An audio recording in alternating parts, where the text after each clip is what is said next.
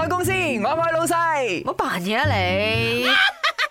我真心嗯㗎。講講真真，講真真嘅，我同阿明咧就有少少挑戰大家嗰個成分啦，嗯因為好多人咧 WhatsApp 入嚟都講佢遠距離係好 work 嘅，但我覺得嗯係未知啫， 好多時候或者嗰個真正嘅考驗挑戰嗰個考 challenge 驗係啦。係啦，個考驗可能未到，每一個人嘅年份唔一樣啊。講緊一啲人可能講啊七年啊咩之樣啊。 OK，你有聽呢個啲美好故事冇？誒美好個個 show 翻我哋接嘅 WhatsApp 都係美好阿輝喎。輝講啊，拍拖到結婚十七年啦，嗯讀書到去誒學專科，因為係誒醫療人員嚟嘅。嗯，然之後咧，淨係呢兩年咧，誒、最後兩年一齊住，然之後而家細佬哥都大啦。哦點，OK 啊喎，十你幾哋年得 過且喎。過咯， 又 唔甘願唔啊。係，因為可能工作性質忙，所以咧你就冇咁冇多多咁時間一散齊摩係擦，你啦。試下做一個 MCO， Yes 你眼望我眼，MCO 啊，你同你老公都係醫護，你哋未試 過 MCO 啊，但係辛苦晒，都係要多謝。我今日都係要睇翻嗰啲誒確診啊，咁、咁其實馬來西亞依然有死亡數字嘅，哦都有嘅，都有，所所以以都再次辛嗯苦晒所有嘅醫護人員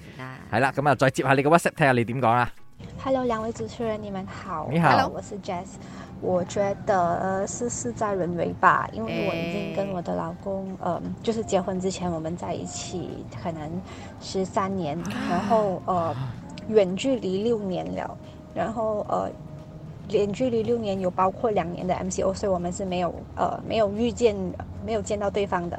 然后直到去年年尾他才回来，然后我们也在今年年头呃刚刚结婚，然后也呃他也决定回来，就是辞职，然后回来马来西亚居住了。